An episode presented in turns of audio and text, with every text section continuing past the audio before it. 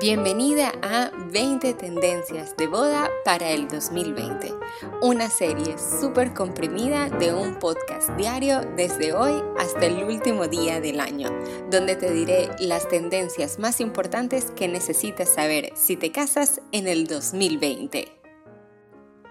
Hola, hola, bienvenida un día más a estas 20 tendencias que debes saber si te casas en el 2020. Hoy te presento la tendencia número 5 y es otra que me parece súper importante. De hecho, te hablé de ella en el episodio número 19. Te invito a que vayas a escucharlo porque hablo un poco más en profundidad de todas estas cosas, así que no quiero eh, extenderme mucho el día de hoy. Pero em, te recuerdo un poco primero que ayer en nuestra cuarta tendencia estábamos hablando un poco de los vestidos, vestidos diferentes, un poco más sencillos, muy elegantes, pero 100% personalizados. Así que te invito a que lo vayas a escuchar.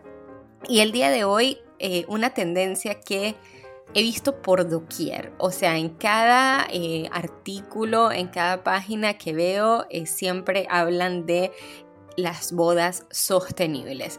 Y es que te lo dije en el episodio 19, esto es algo que aunque ha sido un tema muy controversial, cada vez está agarrando más fuerzas, así que veremos qué opciones como el menú vegano deja de ser una opción solo para algunos invitados y se convierte en una regla general en muchísimas bodas.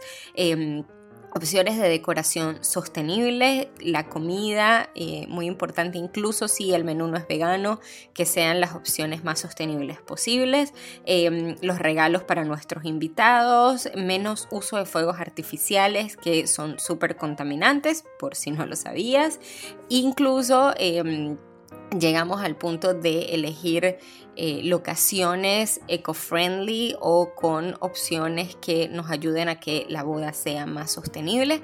Así que, como te digo, te invito al episodio 19 para que veas em, o escuches, mejor dicho, un poco más extendido este tema de las bodas sostenibles y las opciones que tienes para que tu boda puede hacerlo. No tienes que irte a los extremos como hacer una boda vegana, pero hay muchas maneras de em, acercarnos con pequeños pasitos a la sostenibilidad el día de nuestra boda.